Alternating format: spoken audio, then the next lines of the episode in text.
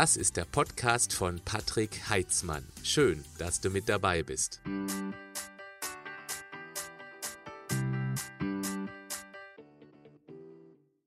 Vor kurzem hatte ich nach einem Workout mit unzähligen Klimmzügen den heftigsten Muskelkater meines Lebens und ich trainiere schon seit fast 30 Jahren. Der war so schlimm, dass ich mehrere Tage meine Arme nicht beugen und nie strecken konnte. Und zum allerersten Mal in meinem gesamten Leben musste ich sogar wegen den Schmerzen Ibuprofen nehmen. Der Muskelkater war richtig hässlich. Was genau ist denn Muskelkater? Wie entsteht er? Was kannst, darfst, sollst du tun und nicht tun, wenn du ihn hast? Am Schluss findest du dazu noch mal eine kurze Zusammenfassung, wenn du es eilig hast, weil du noch zum Training musst. Nein, Muskelkater ist keine Übersäuerung des Muskels. Es geht also nicht um das Laktat, das beim Training entsteht, wissen die meisten schon. Werde ich trotzdem immer wieder gefragt. Fangen wir also erstmal mit Folgendem an. Woher kommt das Wort Muskelkater? Es stammt ab von Musculus, also dem Muskel, und Katar, was so viel heißt wie entzündliche Erkrankung. Umgangssprachlich hat sich daraus eben dann der Muskelkater entwickelt, verniedlicht als Muskelkätzchen, wenn er nicht ganz so heftig ist. Aber was passiert eigentlich beim Muskelkater? Vorneweg, das, was ich recherchiert habe, ist die vermutliche Ursache, da es noch nicht endgültig erklärt oder geklärt ist. In der kleinsten Einheit des Muskels befinden sich die sogenannten Fibrillen. Genau dort kann es durch eine trainingsbedingte Überlastung zu kleinen Rissen kommen, also zu winzigsten Verletzungen. Das hört sich jetzt erst einmal schlimmer an, als es ist, weil nämlich dadurch der Heilungs- und auch Verstärkungsprozess startet. Zu dieser Mikroverletzung werden Botenstoffe angelockt, die dann in den Folgetagen dafür sorgen, dass es genau dort zu einer erhöhten Wasseransammlung, sogenannte Ödeme, kommt. Dann erhöht sich natürlich dort der Druck auf das umliegende Bindegewebe und somit auch den dort befindlichen Schmerzrezeptoren. Dazu kommt, dass sich an diesen Verletzungen leicht entzündliche Prozesse entwickeln, was wir dann eben in Summe als Muskelkater wahrnehmen. Diese Prozesse sind aber wichtig dafür, dass genau dort Stoffe angelockt werden, um genau das wieder auszuheilen und damit auch, genau hinhören, verstärken, belastbarer machen zu können. Also genau das, was wir erreichen wollen. Da der Muskelkater also den Heilungsprozess spürbar macht, ist es ein wichtiges Zeichen, das beachtet werden sollte. Es braucht einfach dann seine Zeit, bis das Gewebe wieder geheilt und dann eben auch verstärkt wurde. Vereinfacht? Jeder Muskelkater schützt gewissermaßen vor weiteren Muskelkatern an genau der gleichen Stelle. Wenn du mich schon eine Weile verfolgst oder mein Online-Coaching leichter also denkst, kennst, dann weißt du, dass ich sehr gerne mit Bildern arbeite, weil sie komplizierte Sachverhalte ganz stark vereinfachen können. Das mache ich jetzt auch mal. Stell dir Folgendes vor. Dein Training, egal bei welchem Sport, ist wie eine Art Erdbeben. Je intensiver dein Training, desto höher der Wert auf der Richterskala. Wenn du also konsequent nur minimale Erdbeben erzeugst, sprich immer die genau gleiche sportliche Belastung hast, dann wird das deine Muskeln oder wie ich sie in meiner Bildsprache nenne, deine Industrieflächen mit den Kraftwerkchen kaum beschädigen. Dann gibt es dort keine Reparaturen, die das alles fester machen. Du kommst sportlich also nicht wirklich voran, wenn du ständig das gleiche Training mit gleichbleibender Intensität machst. Wenn du aber Gas gibst, das Trainingserdbeben also verstärkst, dann geht auf der Industriefläche im Muskel natürlich ein bisschen was kaputt. Wenn das Erdbeben dann zu Ende ist, kommen die Bautrupps. Dafür ist vor allem das körpereigene Wachstumshormon HGH zuständig, das hauptsächlich nachts rausgeschickt wird, warum auch der gute Schlaf so wichtig ist. Und die beginnen dann, diese Schäden zu reparieren. Nein, stopp. Sie reparieren nicht nur die Schäden, sondern verstärken auch noch, damit beim nächsten Erdbeben, also Training, das Ganze noch stabiler ist.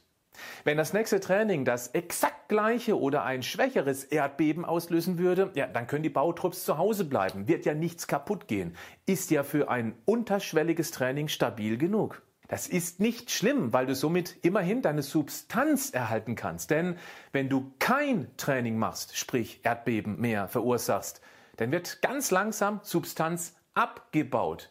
Deine Industriefläche wird wegrationalisiert. Dieses Erdbebenbild bringt uns auf drei wichtige Punkte. Erstens, wenn überhaupt kein Erdbeben verursacht wird, dann wird Muskulatur ganz langsam abgebaut. Du wirst schwächer. Zweitens, wenn du ständig das gleiche Training machst, das gleiche Erdbeben erzeugst, wird nichts mehr kaputt gehen. Dann bekommst du keine bzw. sehr wenig Muskelkater, aber du wirst nicht besser, stärker, belastbarer, weil es ja keine Anpassung braucht. Und drittens, wenn du Muskelkater hast, deine Industriefläche also beschädigt ist und repariert wird, wäre es natürlich doof, wenn du während der Reparatur schon wieder ein heftiges Erdbeben erzeugst, sprich hart trainieren würdest. Dann geht das noch mehr kaputt und die Pause danach musst du noch länger durchhalten. Soll heißen, auf den Muskelkater drauf zu trainieren, das ist kontraproduktiv. Du kannst aber den Muskelheilungsprozess sehr gut unterstützen. Unbedingt ausreichend Schlaf, sprich keine schnellen Kohlenhydrate und Alkohol vor dem Schlafengehen, weil genau das dein Wachstumshormon, du weißt, deine Bautrupps einschüchtert und die dann nicht so arbeiten gehen, wie sie es sollten. Die hassen Alkohol. Also nicht vor dem Schlafengehen trinken, was natürlich nicht heißen soll, morgens zu saufen.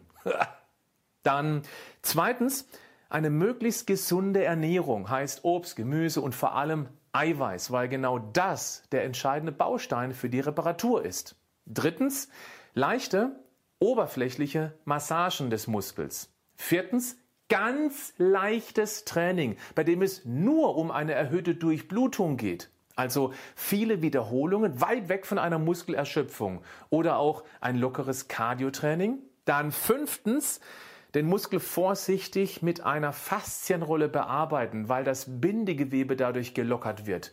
Tut dann zwar ein bisschen weh, aber ich mag das Ganze sehr gerne und habe das Gefühl, dass es hilft. Und sechstens, Wärmebehandlungen mittels Wärmekissen, warmes Bad oder Sauna, das hilft auch, die Durchblutung zu steigern und damit den Heilungsprozess zu beschleunigen. Die letzte Maßnahme gilt erst dann, wenn es einfach zu schmerzhaft ist, so wie bei mir das damals der Fall war. Erst dann auch mit Schmerzmittel rangehen, weil sowas wie Ibuprofen nicht nur den Schmerz reduziert, sondern auch die Entzündung runterreguliert. Aber bitte, dieser letzte Punkt ist eine Notfallmaßnahme, weil es deinen Alltag sonst zu sehr einschränken würde. Viele denken, dass ein Muskelkater unbedingt nötig ist, damit es überhaupt zur sportlichen Weiterentwicklung kommt. Das ist so aber nicht richtig, denn wie entzündlich eine Muskelverletzung reagiert, das ist sehr individuell. Es wird nur dann zu keiner sportlichen Verbesserung kommen, wenn es immer und immer und immer wieder das gleiche Erdbeben, also die gleiche Trainingsbelastung gibt. Und genau die kannst du über den regelmäßigen Wechsel von Übungen, von Wiederholungs- und Satzzahlen, von Dauer, Tempo, Pausen und so weiter verändern. Das ist auch der Grund, warum ich Fitnessstudios und den Sport CrossFit bzw. funktionelles Training so gerne mag. Hier kannst du diese Vielseitigkeit maximal ausleben. Bring einfach immer wieder neue Varianten in dein Training. Dann müssen sich deine Muskeln anpassen. Lass mich die Punkte noch mal ganz kurz zusammenfassen. Muskelkater ist eine Mikroverletzung, die durch den Heilungsprozess einen Druck bzw. Entzündungsschmerz am betroffenen Muskel auslöst. Deshalb, wenn Sport mit Muskelkater, dann nur ganz leichtes Durchblutungstraining, niemals erneut an die Belastungsgrenze des gleichen Muskels. Du achtest zudem auf guten Schlaf, heißt Vorher keine schnelle Kohlenhydrate und vor allem kein Alkohol. Dafür mehr Obst und Gemüse, vor allem aber auch Eiweiß, gerne auch als leicht verdaulichen Shake. Ganz leichte, oberflächliche Massagen, eventuell mit einer Faszienrolle, sanft den Muskel bearbeiten. Wärme hilft auch und nur im Notfall, sprich bei richtig dollen, den Alltag stark einschränkenden Schmerzen Ibuprofen. Dann sollte das aber auch eine sehr schmerzhafte Warnung gewesen sein, dass das Training einfach im Moment zu heftig war, wie bei mir damals. Training ist wie ein Erdbeben. Wenn du stärker und besser werden willst, solltest du die Art des Erdbebens regelmäßig verändern bzw. die Stärke in kleinen Schritten erhöhen, damit deine Leistungsfähigkeit daran wachsen kann. Ich trainiere seit meinem 16. Lebensjahr. Das sind schon knapp 30 Jahre und habe regelmäßig dezenten Muskelkater, wenn ich durch meinen Sport CrossFit die Muskelgruppen immer wieder ganz unterschiedlich belaste. Ich trainiere dann auch mal sozusagen um den Muskelkater herum. Sind die Beine erledigt, mache ich Oberkörperübungen. Ist die Vorderseite belastet, also Brust, Bizep oder Beinvorderseite, dann konzentriere ich mich mehr auf die Rückseite des Körpers und so weiter. Ich mag Muskelkater. Für mich ist es ein Zeichen, dass meine Bautrupps mal wieder für eine Verstärkung sorgen. Auch wenn der Schmerz nicht zwangsläufig das Signal dafür sein muss. Bleib gesund. Aber mach auch was dafür. Mit oder ohne Muskelkater.